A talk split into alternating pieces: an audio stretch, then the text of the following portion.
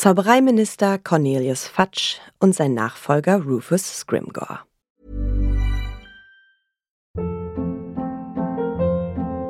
Hold up. What was that? Boring. No flavor. That was as bad as those leftovers you ate all week. Kiki Palmer here, and it's time to say hello to something fresh and guilt-free. Hello Fresh. Jazz up dinner with pecan-crusted chicken or garlic butter shrimp scampi. Now that's music to my mouth. Hello Fresh. Let's get this dinner party started. Discover all the delicious possibilities at hellofresh.com.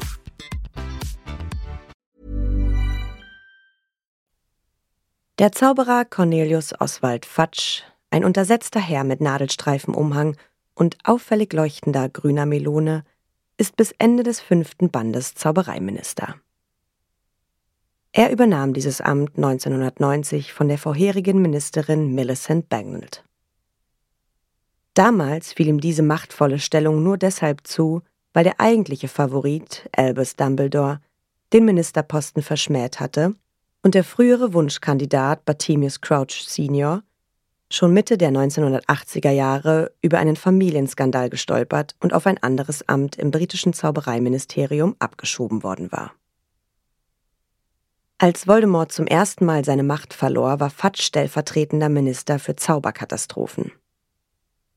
Seine Stelle ermöglichte ihm, als einer der ersten am Tatort der Festnahme von Sirius Black als vermeintlichen Massenmörder zu sein. Fudge wurde zwar für irgendeine verdienstvolle Tat, möglicherweise auch nur wegen einer namhaften Spende, mit dem Merlin-Orden erster Klasse ausgezeichnet, macht aber in der Regel keinen sehr kompetenten oder souveränen Eindruck. In seiner Anfangszeit als Zaubereiminister holte er sich ständig, gelegentlich sogar mehrfach am Tag Rat bei Albus Dumbledore. Im Verlauf seiner Amtszeit wendete sich das Blatt. In seine eigene Machtstellung verliebt, wollte Fudge nicht wahrhaben, dass Lord Voldemort zurückgekehrt ist und die magische Welt samt Fudges Stellung bedrohte. Deshalb verschloss er die Augen vor Voldemorts Rückkehr, hintertrieb alle öffentlichen Hinweise darauf und unternahm nichts, um Voldemorts zunehmende Macht zu verhindern. Um die Nachricht von Voldemorts Wiederkehr in der magischen Öffentlichkeit unglaubwürdig erscheinen zu lassen, startete er mit Unterstützung der Presse eine Kampagne, die das Ansehen von Albus Dumbledore und Harry schwächen sollte. So wurde die Geschichte von Dumbledore und Harry von ihnen als Spinnerei eines senilen alten Mannes und eines jugendlichen Aufschneiders heruntergespielt. Fudges Furcht steigerte sich allmählich zu dem Wahn, die eigentliche Gefahr gehe von Albus Dumbledore aus, der selbst hinter dem Ministerposten her sei. Deshalb verdrängte er Dumbledore aus allen Machtpositionen der magischen Gemeinschaft und versuchte sogar, Hogwarts in seinem eigenen Sinne und gegen Dumbledore zu reformieren. Am Ende von Harrys fünftem Schuljahr 1996 verlor Fudge wirklich seine Macht im Ministerium, aber ganz anders, als er befürchtet hatte. Denn nun endete seine Vogelstrauß-Politik und sein jahrelanges Vertrauen zu den falschen Personen in einer großen Katastrophe. Lord Voldemort konnte nämlich innerhalb eines Jahres im Verborgenen wieder schlagkräftig werden und drang mit seinen Todessern in das Zaubereiministerium ein, um sich eines Prophezeiungsglases zu bemächtigen. Ausgerechnet in der streng geheimen Mysteriumsabteilung kam es zu einem Kampf zwischen Voldemorts Todessern und Mitgliederinnen der Widerstandsgruppen um Harry und Dumbledore. Dabei wurde Sirius Black getötet, nachdem Fudge fälschlicherweise jahrelang fahnden ließ. Auch als er nicht mehr Zaubereiminister ist, bleibt Cornelius Fudge als Assistent des neuen Zaubereiministers in Diensten des Ministeriums. Name Der Nachname Fudge Bezeichnung klebrig schaumiger Süßigkeiten und als Verb verfälschen, etwas schönreden, passt bestens zum Charakter des verbindlich auftretenden Zaubereiministers, der sich die Realität nach eigenen Maßstäben zurechtbiegt, solange er kann. Übersetzungskritik Fatsch wird im Band 5 als stattlich beschrieben. Dies verleiht seiner eher lächerlich wirkenden Gestalt irreführenderweise etwas Beeindruckendes. Im Original ist er portly, und das bedeutet richtig übersetzt in seinem Falle, dass er korpulent ist.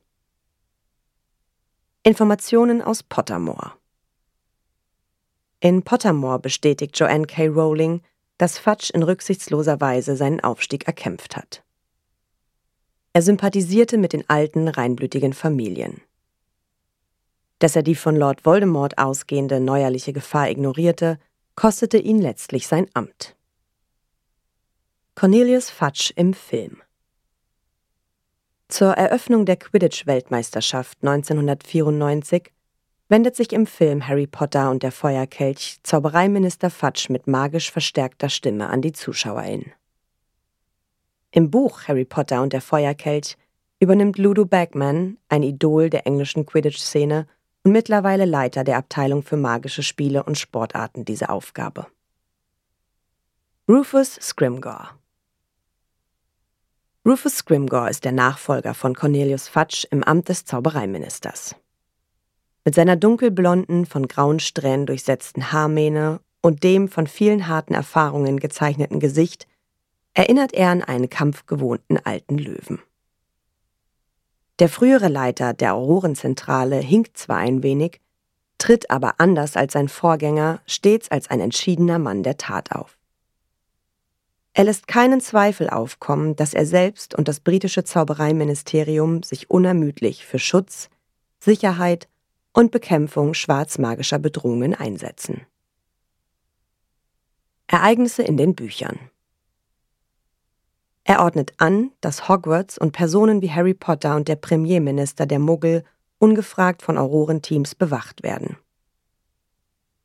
Allerdings setzt er die Beschützten erst nachträglich davon in Kenntnis, welche Vorkehrungen er für sie verfügt hatte. Den Muggel-Premierminister stellt er vor die vollendete Tatsache, dass sein neuer Assistent Kingsley Shacklebolt ihm als magische Leibgarde zugeteilt wurde. Er ließ Schutz- und Sicherheitshinweise an alle magischen Haushalte schicken, damit sie sich sicherer fühlen. Allerdings stellten sich diese Ratschläge bei genauerem Hinsehen als ziemlich ineffektiv heraus. Beispielsweise wurde dringend geraten, sich bei gefährlichen Bedrohungen durch Inferie sofort an das Zaubereiministerium zu wenden. Auf seine Veranlassung wurden neue Büros eingerichtet für die notwendig gewordenen speziellen Kontrollaufgaben, wie zum Beispiel die nun angebotenen mehr oder minder tauglichen magischen Schutzaccessoires und Elixiere. Das stoppte die Nachfrage nach beschützenden Artikeln zwar nicht, erweckte aber den Eindruck, alle käuflichen Waren seien streng kontrolliert und wirklich tauglich. Eine erfreuliche Nebenwirkung war, dass Arthur Weasley dadurch zum Leiter eines neuen Büros aufstieg. Er stellte sicher, dass Todesser gefasst und ins Gefängnis gesteckt wurden.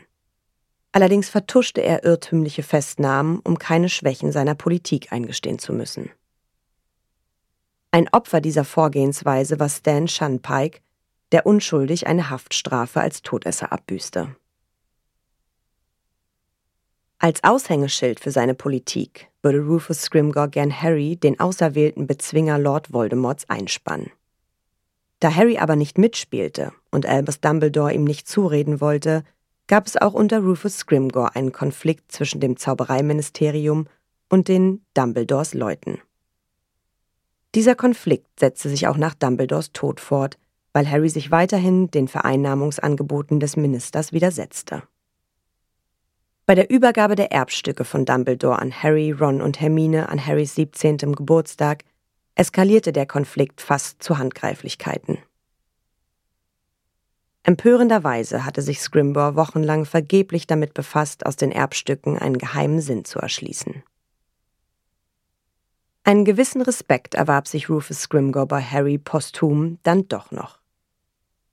Als am 1. August 1997 das Zaubereiministerium fällt und der Minister getötet wird, gab er, trotz aller Differenzen, auch unter dem Cruciatusfluch nicht preis, wo Harry sich befand. Informationen aus Pottermore Der neue Zaubereiminister Rufus Scrimgeour hatte, nach dem Machtwechsel im Juli 1996, drängendere Probleme, als sich um die Machenschaften der gescheiterten Großinquisitorin von Hogwarts, Dolores Umbridge, zu kümmern. So konnte sie sofort wieder in ihre angestammte Position im Zaubereiministerium zurückkehren. Durch diese Nachlässigkeit erstand in Harry der Eindruck, dass der Machtmissbrauch von Umbridge keinerlei Konsequenzen für sie hatte und von der neuen Führung im Nachhinein gebilligt wurde. Für Harry war dies ein Beweis für die Arroganz und Unzuverlässigkeit des neuen Ministers und insbesondere, dass man ihm ebenfalls nicht vertrauen durfte.